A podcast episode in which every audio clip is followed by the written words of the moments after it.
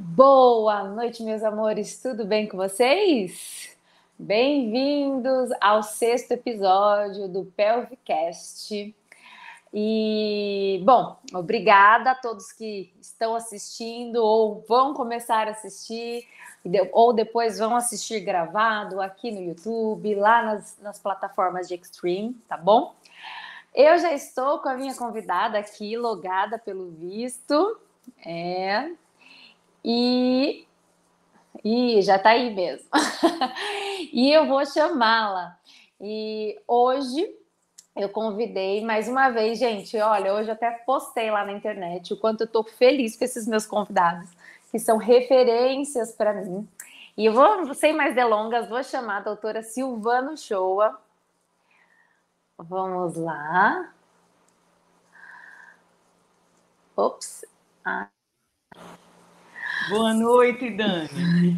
Boa noite, doutora. Boa noite. Muito obrigada, primeiramente, por ceder o seu tempo aí na correria, que você falou para mim que hoje está na correria.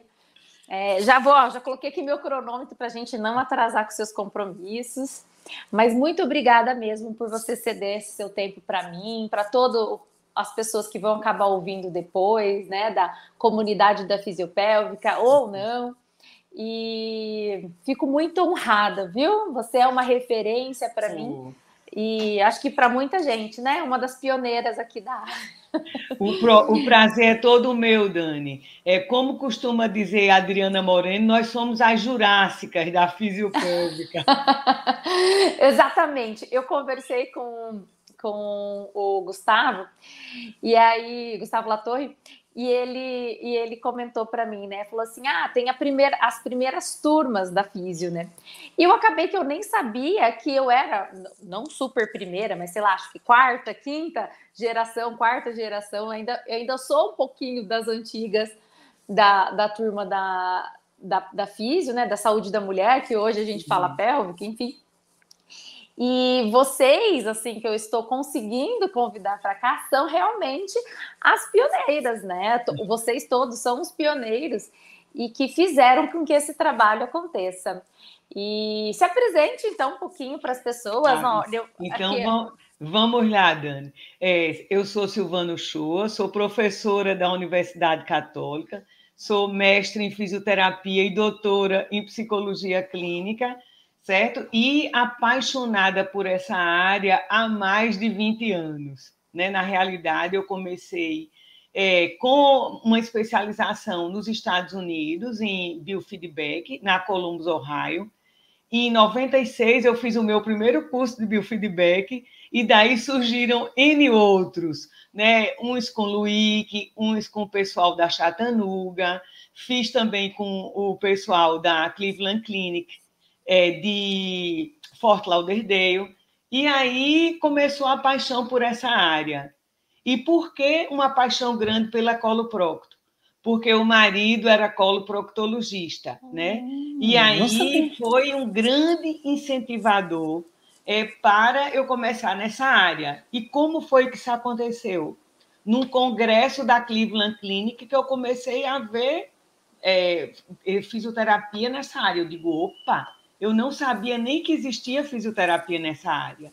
E aí foi por onde tudo começou. Literalmente, eu fui realmente, acho que a primeira da fisioterapia a se interessar pela área de coloprocto, né? embora, claro, eu goste é, da fisioterapia pélvica como um todo, né? das disfunções miccionais, das disfunções sexuais, mas o meu xodó continua sendo a coloprocto.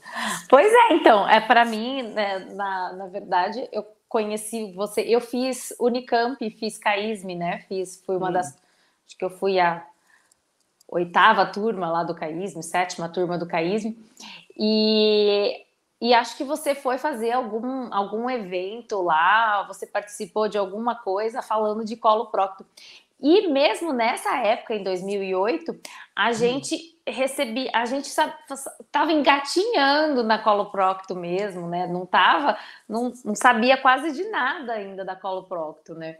E uhum. você já estava ali super, ai, que que eu...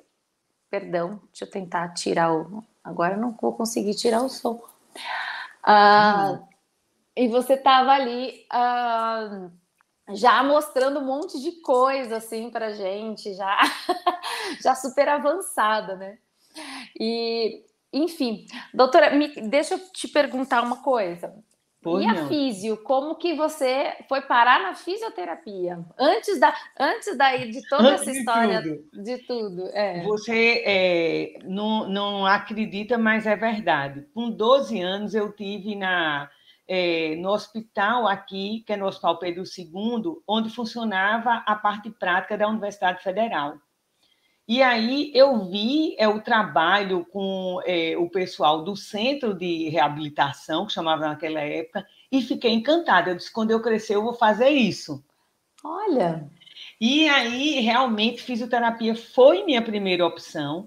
Inicialmente, o pessoal, os familiares não ficaram tão felizes assim, porque queriam que eu fosse fazer medicina, já hum. tinha uma irmã fazendo medicina, ou é, minha mãe tinha um sonho de engenharia química, que eu não sei de onde surgiu, mas eu me apaixonei e botei na cabeça e fiz. Naquela época, quando eu entrei aqui, a gente só tinha a Universidade Federal de Pernambuco, que tinha o curso que era de reabilitação. Você fazia o primeiro ano geral e depois, a partir do segundo ano, era que você ia para fisioterapia ou para terapia ocupacional. Que ano que, aí, era, que foi né, isso? É, minha nega, o negócio é muito antigo. Que ano e que você fez faculdade? Não, hoje a gente já tem na Federal o curso de fisioterapia e o de terapia ocupacional separado. Separado. Mas naquela época era junto, só separava a partir do segundo ano. E assim foi. E que ano e que aí, era? Era curso de reabilitação. Mas que ano? Ano. Ano, Ave Maria. Me, peraí, é, faz tanto tempo, deixa eu pensar. Foi em 78. Ah, jura? Juro. Você está Nossa. pensando que eu sou, eu sou realmente uma pessoa antiga na área. Não né? parece. De fisioterapeuta, eu, eu tenho 41 anos de formada. Em assoalho pélvico, eu tenho 23 anos. Meu Deus, é, mu é muita bagagem, gente. Olha que honra, que ah, honra, ah, é, é, né, é, bem verdade que é, eu também comecei cedo e terminei cedo a universidade. Mas, Dani, o xodó e a paixão que eu tinha pela fisioterapia, ela continua até hoje. O pessoal diz que quando eu falo de fisioterapia, chega o olho brilha. E eu iniciei, iniciei pela fisioterapia em neuro, tá? Eu sou hum. bobatiana, oh. eu fiz a formação de FNP, e aí, por conta disso, me despertou o desejo de conhecer o biofeedback, na realidade, o biofeedback. Né? Era que eu tinha maior é, desejo de ver para usar com os pacientes neurológicos. E aí, já, você já tinha feito mestrado? Já, já... Não ah, tinha, não tinha, hum. era especialista em neuro. Hum. Tá? E aí eu fui fazer na, em Botaí em 96. Eu fui para Ohio fazer um curso de biofeedback. E quando eu cheguei lá, eu não olhei, era Biofeedback in Pelvic Floor Dysfunction. Você nem Aí sabia eu, que era para isso? Não sabia. Literalmente eu caí de paraquedas. Eu, meu Deus do céu, o que é que são essas pelvic floor dysfunction? Oh. E aí a sorte é que eu fui uma uhum. semana antes de começar o curso e passei uma semana estudando. O que, que era o pelvic floor? O que era isso? Que danado de exercícios de Kegel. isso aí, o cara que tinha a ver. E aí me apaixonei literalmente por essa área, tá? E aí nas Nossa. disfunções pélvicas foi incontinência urinária, é, biofeedback em constipação e incontinência fecal, aí eu fiquei louca. Eu digo, opa, vou ter que estudar muito isso para poder entender. E, e já era casada com o colo prócto? Eu já era casada com o colo prócto. Ah. E aí fui, aproveitei, fui para é, para outra cidade do, dos Estados Unidos, para o North College, né, e fazer com. Ter, tive a honra de pegar Stephen Wolf, que era muito bom em biofeedback, e que tinha sido discípulo de John Basmajian, que é o pai do biofeedback. E aí, através dele, eu conheci também o, o, o cara que fabricou o eletrodo intracavitário, né, hum. que é o Perry, John D. Perry, que é um médico americano. Ele é um neurofisiologista. E aí, fiquei cada vez mais encantada. E aí começou a peregrinação pelos cursos de formação. E que ano que foi? Que mais ou menos? Eu sei que não dá para lembrar. 78. Isso, eu fiz tem... o primeiro curso de biofeedback. Ah, Aí depois nossa. fiz diversas. Eu fiz mais quatro cursos nos Estados Unidos de, de biofeedback. Né? Fiz um em Chattanooga, fiz outro em Atlanta, fiz outro em Nova York. Você que trouxe o biofeedback para a pélvica aqui, então, aqui no Brasil.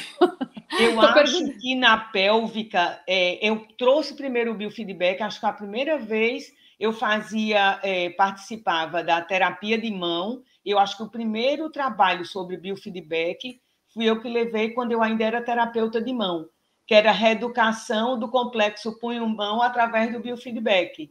Hum, Porque eu ainda pélvica... continuei na neuro e aproveitava para tratar usando o biofeedback. Aí depois disso foi que eu realmente deixei tudo para ficar só na pélvica. Que foi hum, quando, mais ou menos? E há, 20, há 22 anos atrás é só pélvica e pélvica. 2000, é? 2000. Dois, bota 2000, exatamente. Ah, 2000, 2000. Desde 2000, quando muita gente estava nascendo, eu estava só me dedicando à pélvica. Pélvica.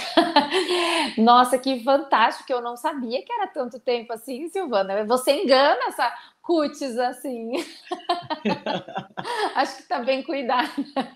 Oh, meu Deus, são seus olhos bons. Viu? Uh, agora me fala o seguinte. Depois, para fazer o doutorado e tudo, que você foi fazer mais na área da pélvica mesmo, né? Sim. Que foi mais recente. Quando eu, eu fiz a, os cursos de especialização, aí já foi, fui me direcionando para isso, tá? E aí, Você fez onde a especialização? Eu era só especialista e fui dar aula no CCBS, que foi a formação que Gustavo Latorre fez. Uhum. E aí o pessoal dizia, prof, a senhora pode ser minha orientadora de mestrado? Eu digo, vou ter que fazer mestrado. Né? E aí surgiu aqui o primeiro mestrado em fisioterapia. Eu sou da turma do primeiro mestrado em fisioterapia, então eu sou mestre em fisioterapia pelo FPE. E fiz, porque eu disse, eu não quero fazer um mestrado em qualquer coisa, eu quero fazer na área que eu estou atuando, eu quero fazer em físio. E na época tinha, tinha isso em, no Rio Grande do Norte, mas abriu aqui na Federal de Pernambuco e como eu era da casa, fiquei louca para fazer. E aí fiz o mestrado. Quando terminei o mestrado, eu é, logo em seguida pensei em fazer o doutorado, mas foi quando meu marido teve o diagnóstico de câncer. E aí eu já estava é, inscrita no doutorado e é, fiquei, deu uma pena, porque foi o médico urologista que tinha me convidado, e eu estava muito feliz de hum. ser orientada por ele, mas não deu. Eu realmente decidi que não era hora de fazer isso, que a prioridade era para ele. Sua família. Uhum. Né? E aí, depois disso, eu resolvi fazer o doutorado. Iniciei lá com a Maura, o Gustavo, quando estava fazendo o doutorado dele lá na, em Curitiba, mas como eu sou professora de uma universidade privada, eu não podia estar me ausentando a cada dois meses para ficar uma semana. Isso começou a, a criar uma barreira para mim. E aí foi quando eu resolvi fazer aqui na universidade, e aí eu queria na área de pélvica, fiz o doutorado com é, homens pós-prostatectomia, que para mim foi uma chance de aprender mais. É uma área, como eu disse a você, eu amo a pélvica, eu acho que dentro da pélvica a coisa que eu não é, faço é meu, nada com gestante. Né? Então, é a única área que, assim, que eu nunca... Não pega. Fiz os cursos com Elza para ter uma noção, para saber indicar. Eu acho que a gente tem que ter o respeito com o paciente de fazer aquilo que a gente se sente habilitada a fazer. Então, tenho N colegas que trabalham mega bem com isso, é para elas que eu indico. Sim, é. Então, a gente né, tem que fazer isso. Mas diga, Dani, você ia falar e eu li. Não, eu, eu, eu, estava concordando com você. Sim, é, é, exatamente isso. A gente tem que indicar, né? Acho que a gente, uhum. quando a gente tenta fazer muita coisa, a gente não faz nada direito. Né? Tá certíssima. então, eu fiquei focada realmente na pélvica. Eu tenho uma eu, tenho, eu puxo a sardinha para sexualidade, mas eu atendo as outras, as outras, as disfunções miccionais, as colopróctos. Ah, inclusive, tem uma colega minha que fez faculdade comigo, que aqui da, de Campinas, a Cláudia. A Cláudia, ela, ela, ela trabalhou um, um tempo com você, com alguma coisa, eu não sei. Qual Cláudia? Cláudia Frata? Cláudia Frata. Ah, isso, Cláudia Frata é uma amiga muito querida. É... Inicialmente, ela me deu a honra de vir algumas vezes aqui para Recife para fazer um curso de colo procto, que é a área que ela ama, ama, também de paixão. Porque ela já trabalhava com manometria, né? E Isso. deu super certo. Quando eu fiz deu a minha mega pós, bem. É, ela é ótima também, né? Quando eu é, tenho sim. dúvida em colo procto, eu converso com ela. É verdade. Eu tenho a honra, viu, Dani, de a gente ter parceria com pessoas muito boas na área de colo. Quando a gente fez, vamos dizer, eu criei, eu digo que é meu filho, foi o primeiro curso online de colo procto que a gente fez. Então, eu convidei a Cláudia Frata, convidei a Marciele Chusler, que é de, uh, de, de Curitiba, não, de Santa Catarina, eu acho Agora fiquei na dúvida de onde é que é Marciele. É do Sul, né? Do Sul. Então foi Marciele, a Cláudia Frata, a Iane, a, que a gente chama ela de Nani, a Iane Castro, né? Convidei, e Cleima Bittelbrum, que é de Curitiba. Então foi muito legal, sabe? Eu criei, vamos dizer, esse curso pensando em mim, o que era que eu gostaria de ver. Então a gente fez uns módulos bem interessantes de constipação, com todas as de, as formas que levam a ter dificuldade de evacuação, um módulo só de incontinência, fizemos também as algias pélvicas anorretais, né? todas aquelas síndromes do elevador do ânus, proctalgia fugaz, e eu acho que e depois fizemos um de miscelânea, porque tem muita gente hoje em dia que a gente vê muita gente se queixando de síndrome do intestino irritável, mas a gente não tem nada muito concreto como fazer. Porque é, cientificamente pode... não tem, a gente não, não tem, tem, muita, muita pesquisa. É. é. verdade. Então, assim, a gente vem estudando ao longo desses anos, né? E tem muita coisa que a gente pode ajudar. Porque a gente tem tanto a pessoa que é, tem síndrome irritável e é constipada, como aquela que tem mais episódios de diarreia, tem incontinência fecal. Então, assim, é muito legal a gente assim se apropriar de, da fisiopatologia, porque eu digo que os nossos recursos são aplicações de neurofisiologia. Então, se a gente tem no recurso, ele responde àquela, é, vamos aquela, aquela, aquela dúvida que a gente tem, como é que a gente vai fazer determinada coisa, e aquele recurso se encaixa bem para é, ajudar de alguma forma, melhorar uma via de condução ou restaurar uma via que, que não está bem com aquele paciente, ou se você vai botar um biofeedback para dar consciência, ou para treinar a coordenação ou qualquer coisa. Então, é algo que realmente é muito interessante. Eu digo que. Vai, pode falar. Eu digo que a gente está aprendendo. Escuta, deixa eu te fazer uma pergunta agora. É, você, é, nos seus cursos, ou mesmo na sua prática aí diária, hoje em dia, hoje em dia já faz um bom tempo que a gente está falando de, dessa parte integrativa. Nós, como uhum. fisioterapeutas, também sempre pensamos integrativa, né? E a uhum. gente está na, na, onda da fáscia, na onda, né? A gente está tá uma época assim que a gente está prestando atenção muito nisso. Você acaba usando isso no seu trabalho aí, no seu dia a dia, ou nos seus cursos? Como é que você faz? Você, você é, tem trabalhado as fáscias uhum. abdominais dos órgãos para trabalhar na cola? Sim, inclusive cheguei a fazer até um curso e achei muito interessante com o pessoal do ABC da Fáscia. Hum. Né? Foi lá em Belo Horizonte, muito bom. Eu, eu quanto mais é, cursos a gente faz, a gente sempre aprende, né? Eu fiz alguma formação com o, o Mannheim, lá nos Estados Unidos, em fáscia. E ao longo do tempo fiz outros cursos de fáscia. Eu realmente amo. Eu acho que a fáscia é essa, esse tecido conectivo que, que pega a gente inteiro, né? Feito uma segunda pele. E a gente sabe que tem repercussões à distância. Tá? Então, é muito importante a gente avaliar como é a mobilidade como um todo daquela pessoa. Porque muitas vezes você tem, vamos dizer, um problema alto a nível, vamos dizer, da cintura escapular ou dorsal, e aquilo vai, como uma cadeia, repercutir lá embaixo. É, tá? e vice-versa. Então, eu sou literalmente apaixonada pela face. Eu acho que tanto a liberação é, milfacial manual como a instrumental, ela é bem-vinda para nos ajudar. E acho que a gente tem sim que ter essa integração toda, como você disse. Eu já fiz curso de vários cursos de manipulação, Tá? Então, eu fiz a formação no Maitland, eu fiz o curso é, de cadeias com Busquet, eu fiz o outro Você com Bernardo. É completa, não? Não, é velha mesmo. Mas você sabe, você sabe que o, eu, quanto mais eu converso com o pessoal da Físio, mais eu vejo o quanto, não só eu só, que sou fascinada em fazer curso, né? A gente é fascinado em fazer curso. É e eu recebo aqui os puxão de orelha do marido. Fala, gente, mas você não para. Fala, gente, mas a gente, a gente. Aí eu conversando com vocês, eu vejo.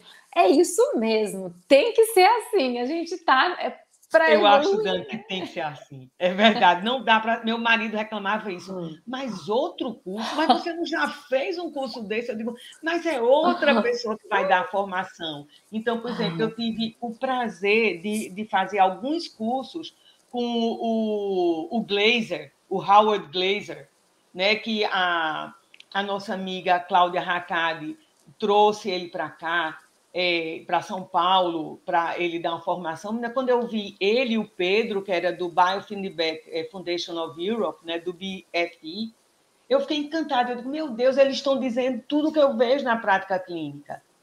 Eu amei quando ele falava aquelas coisas todas que você né, tinha que avaliar, que dá dois minutos para ver o repouso, que o repouso ele não poderia estar muito alto, e ele, claro, para os aparelhos da Thought Technology, ele dava um valor é, que era de 2 a 3 microvolts, que era o repouso e tudo mais. Como eu tinha biofeedback, na época eu tinha um da SRS System, que era o Orion, que era uma marca americana, e depois foi o Myo Exerciser, da Verimed, que também era uma marca americana, e aí eu via exatamente aquilo que ele dizia em termos de escala, e eu fiquei encantada com o curso dele. Quando ele começou a falar de algumas coisas para a gente observar tempo de subida, tempo, tempo de, de descida, que isso poderia estar tá linkado com algum problema neuromuscular, e isso para mim foi assim uma abertura de olhos para a gente começar a entender e tentar fazer um laudo daquilo que a gente via na eletromiografia, no biofeedback. Agora, você é super especialista em biofeedback, e eu vou te fazer uma pergunta aí que é, é, é, é complicada. Vamos ver o que você vai me responder. Vamos é lá. para pegar no pé. Assim, uh, você acha essencial para todo fisioterapeuta ter pélvico, tá? Da nossa área, ou da saúde da mulher, ter um biofeedback ou não? É essencial ele ter conhecimento e o biofeedback. Dá para trabalhar sem o biofeedback? O que, que você pensa? Olha, eu vou ser bastante honesta. Claro que dá para trabalhar sem o biofeedback. Eu tive é, em 2019 no Canadá e elas não usavam biofeedback. Elas usavam as mãos, que forneciam biofeedback, e elas faziam um trabalho maravilhoso. O que é que eu digo de ter um biofeedback? É porque é uma forma mais objetiva de você quantificar aquele assoalho pélvico e dizer, vamos dizer que ele tem uma disfunção de coordenação, de, é, que, mas você pode fazer isso na sua mão. A diferença é que na mão é subjetivo. Então, uhum. o biofeedback vai servir como um instrumento para você ter um, um, número mais objetivo de quantificar, tá? E aí, é, nesse ponto, ele é bem interessante mas eu não diria que ele é uma coisa ah, é imprescindível, você tem que ter. Se você tiver, ótimo, explore ele da melhor forma possível. Aprenda a usar. Você sabe que até pouco tempo, até um tempo atrás, assim, eu, eu como eu não, não entendia de biofeedback, eu achava assim, ai, tudo faz na mão, por que, que precisa do biofeedback? Porém, hoje em dia eu consigo compreender que a, é o ajuste fino que a gente às vezes não tem, para você descobrir, às vezes, até qual músculo que está porque às vezes você confunde na mão qual músculo que está indo mais rápido, qual que está indo mais devagar, né? Hoje em dia eu consigo perceber. Por isso que eu te fiz essa pergunta, porque muitas das vezes é claro, você começando a trabalhar, você tendo conhecimento uhum. é o melhor de tudo, né? Mas, mas hoje em dia eu consigo entender isso e eu quis te fazer essa pergunta justamente para para trazer a, a, a, pulguinha. Uhum, mas é verdade, eu concordo com você. Nem por isso você deixou de fazer um trabalho bacana no momento que você não tinha o biofeedback. Porque a coisa mais importante é o conhecimento em nossas mãos. É, não é, tem biofeedback que vá substituir isso aqui. É. Nunca. Né? Ele é realmente, para mim, um coadjuvante bom. Escuta, e deixa eu te mudando um pouquinho de assunto mais hum. dentro ainda. Você tem ideia mais ou menos de quantos trabalhos você já fez, participou, está que você que você tem quantos, em artigos? Quantos trabalhos eu já participei? Dante tem uma coisa horrível. Eu já participei de um monte de trabalho. Publicados a gente tem alguns. De, é, com eletromiografia, a gente tem, a gente está fazendo mais alguns, mas um a gente tem o primeiro é, que foi com paciente é, de paralisia cerebral, que está na neuroscience, e foi com eletromiografia. E é, hoje eu lhe digo que aquilo foi mega importante, porque eu consegui mostrar hoje é, para nossa colega professora de neuro, de neuropediatria, é, Bubatiana, também com formação e facilitação neuromuscular, o quanto é importante você visualizar. Por exemplo, o que é que dá o equilíbrio da gente? A gente sabe que o tronco, quem trabalha com neuro trabalhou, sabe que é mega importante.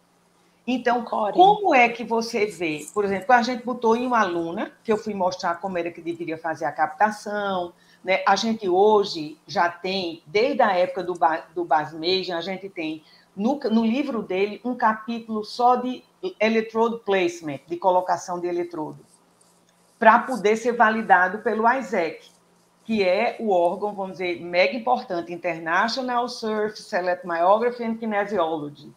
Se você não faz um trabalho com todas essas coisas bem amarradas, a gente não tem nem como publicar. É. Aí eu vou lhe dizer uma coisa que é a minha maior tristeza, tá? Então a gente fez esse trabalho e olha quantos anos depois a gente está reproduzindo esse trabalho com um número maior.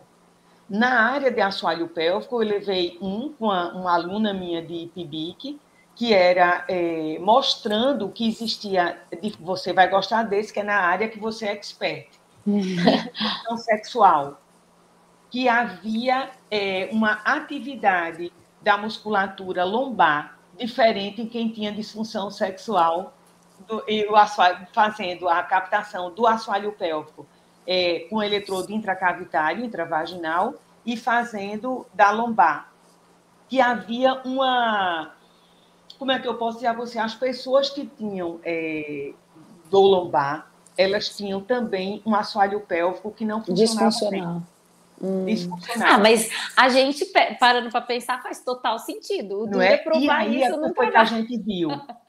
o objetivo da gente era ter conseguido pelo menos uns 50 pacientes. Só que, infelizmente, a gente conseguiu levar esse trabalho, a gente levou para o é, pro ALAP, né, a, a, o, o latino-americano do Chile, né? A gente levou ele, tinha só 26 é, pacientes. E a gente botou para publicar numa primeira revista e não conseguiu, e terminou perdendo. Esse trabalho é mega interessante. Nossa. Quem ficou interessado nele até, quando viu, foi é, Betty Bergman, ficou interessado de ver, e a gente não agilizou. Na realidade, por quê? Fazer pesquisa no nosso país, a gente que trabalha feito uma louca, é, é muito difícil. Loucura. Você é. sabe disso, que eu acho que você também fez mestrado, fez doutorado, essas coisas. É uma loucura. É, é, muito difícil, fiz, mas é muito difícil é, trabalhar sim. com isso, né? E, é. e, eu, não, eu não gosto da área acadêmica, não. Eu acho muito, uhum. muito chato. É, porque a gente tem que protocolar muita coisa. Eu sou uma pessoa muito sim. distraída, então isso me eu acho muito difícil para mim, para minha personalidade. Hum. Mas é, mas é super importante. E direto eu fico pensando, nossa, isso daria um ótimo trabalho. Só que só de pensar todo o rolê que é para fazer um artigo, porque, nossa, tudo tem que protocolar muito e tem que pedir ao conselho, e aí tem que, aí você perde um paciente, o seu N já fica errado, que aí vai dar estatisticamente errado. Aí você fala: não, era para não dar assim. A gente sabe que não é esse o resultado, por quê? É Estatística, verdade, odeio eles. Mas é, é, verdade. É assim, a gente tem é toda aquela coisa que você disse, vai pedir comitê de ética e pesquisa, você tem que ter a coisa toda muito certinha e, e requer tempo também para você fazer isso. Né? Porque você tem que ter tempo. Eu amo a prática clínica, amo. Para ser sincera, nunca pensei em ensinar né? Aí até brinca, eu digo, eu estou professora, eu adoro falar do que eu estudo, tá? E assim, não é ruim, mas como diz você, eu sempre vivenciei muito a prática clínica.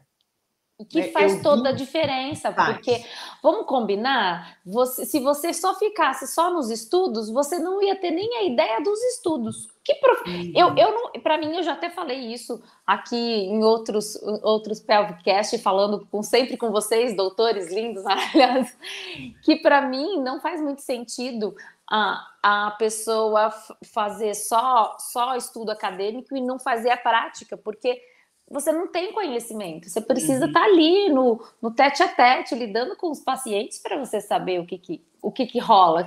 Para você também ter ideia do que, por exemplo, como você falou, ah, ah, pacientes que têm disfunção lombar, ou pacientes que têm disfunção de equilíbrio, tem um uhum. assoalho pélvico é, é, disfuncional de alguma maneira, né? Tem o assoalho pélvico disfuncional, quem tem dor na lombar, a gente vê essas coisas na prática é clínica. É verdade. E aí sim que pode aplicar para um, por um trabalho desse. Só que a gente precisa dos trabalhos para poder trabalhar baseado em evidência, para a é gente verdade, continuar sendo. Uh, ah, para a gente continuar evoluindo, né? Porque é senão verdade. a gente fica com aquela história que era no começo, que da gente é só massa, massagista, da gente é só.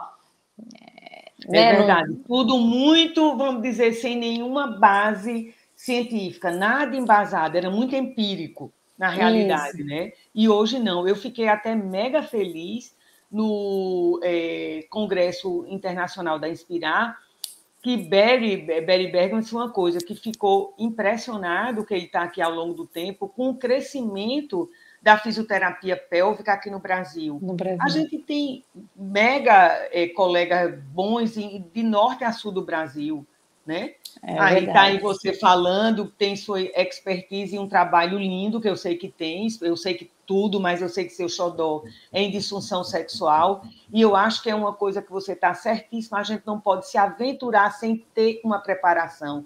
Tem que fazer curso, tem que entender, a gente tem que entender que o ser humano ele é um ser global, corpo, mente, sabe, influência cultural, N outras coisas. É como você Inclusive, disse, pode deixar disso, de ver. Inclusive, você comentou, vou pegar meu caderno aqui, você comentou, eu fiquei curiosa, doutora em psicologia clínica, isso. porque você fez na faculdade de psicologia, foi por isso que? É, não, foi porque é o seguinte, eu é, queria fazer um doutorado e queria que fosse alguma coisa que fosse na minha área mas para mim ficava completamente louco se eu tivesse que sair daqui para fazer um doutorado fora. É, eu foi o que você falou. E uhum. ficou complicado. Então eu resolvi que ia fazer aqui.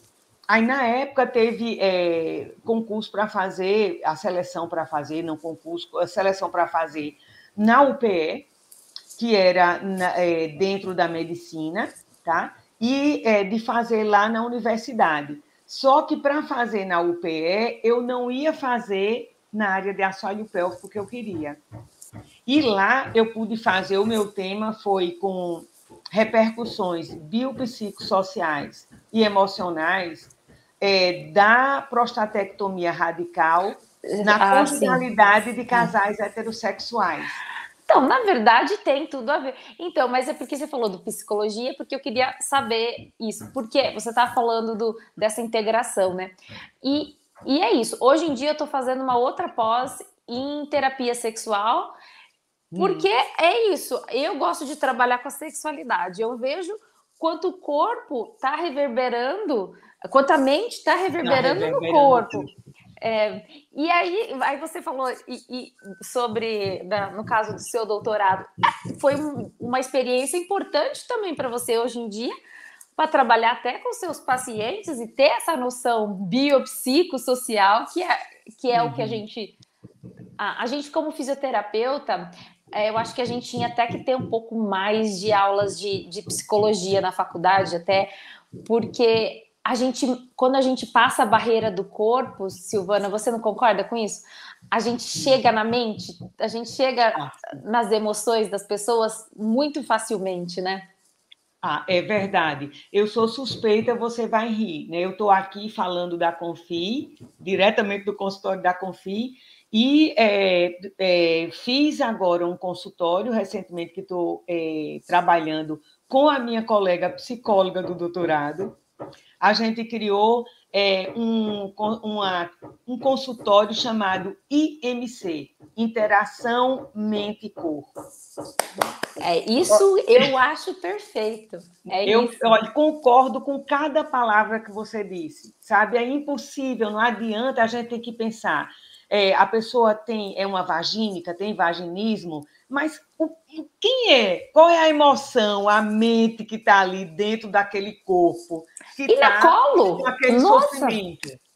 Perfeito. Olha, super concordo com o que você falou aí. É muito e... importante. Na colo procto mesmo. Olha quanto esses pacientes constipados são totalmente seguros, totalmente e pesados, medrosos, né? Às vezes, Sim, controladores. Não, é, é, é difícil. É verdade, Dani. É... é... E, e escuta, mu muito legal, que bom. E a gente, a gente, a gente que trabalha na física começa a perceber isso que a gente gosta dessa integração do corpo inteiro e aí a gente vê que tem uma hora que está faltando alguma coisa. Concordo, literalmente. É mesmo assim. A gente está vendo, tem que precisa de mais alguma coisa para a gente poder atuar melhor. Sabe? Não adianta se a, se a pessoa está ali carregada, vamos dizer, de emoção, de ansiedade, e não está digerindo aquilo bem, a gente achar que só uma abordagem no corpo vai conseguir alguma coisa. Pois é. Nossa, é, é isso, né? Eu acho que o, precisa partir essa parte aí para medicina. Eu acho que já está partindo também um pouco, mas eu estou torcendo para a gente ficar totalmente integrado e fazer um trabalho é, multidisciplinar, literalmente, né? Psicólogo, fisioterapeuta, médico, enfermeiro, assistente social, tudo muito junto. É sim. Ô, Dani, só uma pergunta. Estão fazendo é, um barulho aqui em cima. Você está escutando? Eu tô, mas tudo bem. Vamos. Tá. Tá. De, deixa, deixa arrumar. Daqui a pouquinho a gente tem que terminar para você ir ver sua mãe. Escuta, Silvana, é, uma coisa que eu queria, queria falar aqui para todo mundo, que caso eu quero até cortar esse pedacinho para depois publicar para os leigos, né? Eu queria que você falasse um pouco, é, apesar das, da fisioterapia já saber muito bem disso, mas para os leigos, é, se você falar um pouquinho da importância da, da físio para colo prócto, da físio para o intestino, né? Queria que você desse uma palavrinha assim para as pessoas que não são fisioterapeutas, o porquê que é tão importante a fisioterapia para o intestino que ninguém pensa, né? Hoje em dia já a gente até fala das urinárias muito, da sexual muito. A coloprocto ainda está indo atrás. Ainda está tímida. É. é verdade. Veja só, a gente vai começar falando de um boom que teve é, do eixo cérebro-intestino em 2020. Todo mundo é, conhece, não é uma ideia nova, que é uma, década, que, uma ideia que veio da década de 1974, que era o intestino segundo cérebro. Então, para as pessoas que vão dizer que não são da área, mas é, sabe, conhece a, a, importância da serotonina no, no nosso humor, 90% da nossa serotonina está fabricada lá, né, no intestino, no trato gastrointestinal. Tá? Então, assim, é, fora isso, o intestino ele é mega importante para sua imunidade, ele é quem regula através da grelina, também ajuda a fome, e a gente tem, assim, muita coisa que pode fazer é, como fisioterapeuta pélvico nessa área. Se a gente falar do constipado, o que é que acontece? A maioria do, dos adolescentes ou das crianças que é constipado vai e faz o quê? Toma só um remédiozinho, aí aconselha a dieta, mudar alguma coisa, mas muitas vezes existem tensões, fáscias que estão ali precisando ser mexidas, ou vísceras que estão precisando ali de uma ajudinha para recuperar sua motilidade. E a fisioterapia pode oferecer tudo isso. Fora isso, se a gente pensar que uma pessoa com incontinência urinária já traz um transtorno enorme para a qualidade de vida dela, por conta do odor, por conta do medo de, de, de, sabe, de estar ali, estar mal cheirosa. Imagine uma pessoa que tem incontinência fecal, indo de um polo a outro. Ou uma pessoa que solte um flatus, solte um pum, sem querer, porque não consegue segurar. Isso aí já é uma fragilidade dessa área ou uma pessoa que tenha uma dor, tem as dores, vamos dizer, na área de, de coloprocto, são dores que a gente tem muito pouca coisa sabida sobre ela. A etiologia ainda é desconhecida de muita coisa e causa muito sofrimento. E a gente vê hoje, assim, abriu muito o fato do doutorado na PSI, que eu começo a enxergar outras coisas ainda um pouquinho melhor do que eu consegui enxergar antes sabe? Vamos dizer, voltando para o constipado, é aquela pessoa retentiva, ou aquela pessoa é, ansiosa, ou perfeccionista, ou até mesmo uma coisa cultural. Eu fui educada pela minha mãe o tempo, o tempo todo que não deve ir em lugar público, quando eu tenho vontade, pé sujo, porque você pode pegar alguma doença, alguma coisa, e você começa a tentar segurar para só ir quando você chegar no seu momento em casa. E a gente sabe que essa, é, vamos dizer assim, essa é, não obediência à sua vontade, que o, o corpo está dizendo, aí ah, eu preciso, a gente vai criando cada vez mais disfunções. Tá? E é muito importante saber que muitas vezes a constipação é o que vai estar tá ali intrínseco com a etiologia da incontinência urinária de esforço. Esforço de fazer né, aquela. Com a hemorroida também, né? Hemorroida, fissura. É verdade, Dani. Perfeito. É, uh, hoje, esses dias atrás, eu passei junto com uma pessoa no, no, no colo procto e eu fiquei satisfeita pela primeira vez, né? Que é, ele explicou para a pessoa falando da hemorroida: olha, mas vamos ver qual que é a questão da sua hemorroida, porque não adianta a gente operar se você tiver constipado e ficar fazendo sempre esforço. Aí eu falei para ele, nossa, que, que delícia, delícia ouvir o médico falando isso, né? É verdade. E, e aí, uh, e as pessoas acabam não associando, ficam pensando que a hemorroida vai ser sempre uma cirurgia, porque tem uma veia, mas se não tirar a causa, é verdade. Voltar, né? A mesma coisa eu, eu digo sempre que eu ainda é, preciso é, entender mais e mais para poder aceitar duas coisas. Por exemplo, a pessoa tem uma retocele. Por que, que aquela retocele foi, foi criada? Né? Se existe, vamos dizer, um hábito evacuatório inadequado, ou se existe uma causa por trás daquilo ali, a gente tem que resolver a causa. Não adianta ir na consequência. É claro que eu sei que uma retocele grande de 4 centímetros ou mais, ela não, a gente não vai é, tirar a retocele com a fisioterapia.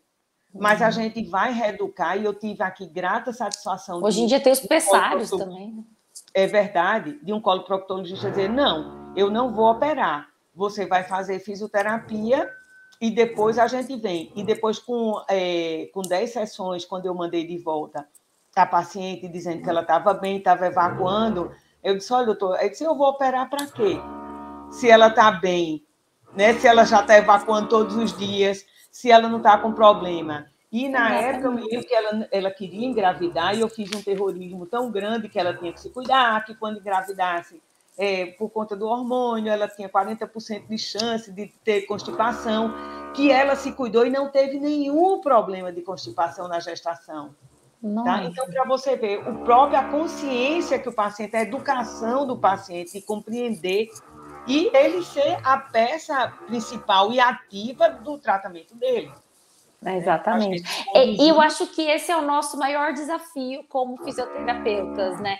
Pelo uhum. menos, inclusive, foi uma pauta, agora eu tive lá no, no retiro de inverno lá, e, e uma pauta do, do Barry e da, e da Carrie foi essa, né? O, hum. o quanto que a gente faz com que os pacientes retenham, como é que a gente vai fazer com que isso se prolongue para a vida? Os exercícios, as práticas, né? Como, como que a gente faz para eles manterem tudo isso, né? Eu é verdade, tá... ele sempre. Você continua os exercícios? Sim. Estou fazendo, não. Então, é isso mesmo. Quanto mais a gente incorporar aquele conceito dele do 5F, é perfeito. A gente tem que incorporar nas atividades funcionais do dia a dia e aquilo vai terminar automatizando. De alguma forma, ele se lembrar de que está sempre recrutando, recrutando, recrutando, ele vai terminar automatizando aquele aprendizado. Essa que foi a discussão dos dois, da Carrie e, e você ficou sabendo? foi demais. Hoje eu postei uma foto minha no, no Instagram deste momento, eu chorando, meio chorando e meio assim, tipo, o que está acontecendo? É verdade. Silvana, a gente, para você não atrasar, eu vou, eu vou finalizar, mas eu não quero finalizar sem um negócio que eu tenho feito é, é uma brincadeira, uma bobeirinha que eu brinco assim, ó. Eu sempre, eu sou falante, sou, sou, sociável e a minha vontade sempre foi de responder o, as perguntas da Maria, da Marília Gabriela, do bate-bola, sabe? Sim. Aí eu falei assim que com o pessoal aqui do Pelvicast eu estou fazendo as perguntas do bate-bola. Vamos lá? Topa? Sim, vamos. e não tem a ver com fisioterapia, foi o que eu falei para você. É para ser algo divertido, é para você responder de você, tá bom? Certo. Então vamos lá. Um desejo da Silvana. O que? Desculpa. Um desejo. Um desejo. Passar um tempo fora do Brasil, estudando. Ah, delícia. Um medo. Um medo de avião. Ah, não, não, faz sentido. Não Uma faz. Eu já fui até para a China, 34 horas voando. Mas tem medo. Parar, mas morro de medo. Mas é aquela, aqueles, aqueles Turbulência. Olha, morro de medo. Uma felicidade. Felicidade, estar com os amigos. Um arrependimento um arrependimento, devia ter ido morar fora um tempo. Eu fiz o convite. Acho que você está que nem bem parecida comigo. Eu também estou louca para passar um tempo fora. Uma vaidade. Uma vaidade, hum, melhorar física, os efeitos da gravidade no rosto. Fazer Mas você está muito bem, viu? Pelos 40 e poucos anos de físico, olha, está muito bem. Um defeito seu? Um defeito hum, possessiva. É. De ciúme, de tudo. Não, possessiva de uma coisa horrível, viu? Mas assim, é, isso aqui, vamos dizer, essa amiga é minha, eu estou melhorada, ah. mas é minha amiga. Eu Meu, mas possessiva, mas já melhorei muito. Você é escorpião, ensina, assim que nem né? eu? A vida ensina. Não é à toa que eu sou de escorpião, né? Diz ah, então, mal nossa. dos escorpiões. Viu, Silvana? Acabei de te perguntar. Você é de escorpião que nem eu, então. Porque o tá meu vendo? ciúme nunca foi de marido, sempre foi de amigo. É mesmo assim. E uma frase? Uma frase é... Amar é sempre saber perdoar. Hum, que linda! Gostei.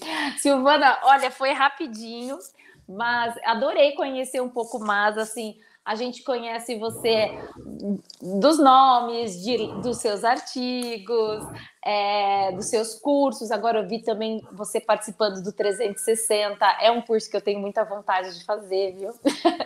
Vem, Dani, do... vem! Fica lá em casa.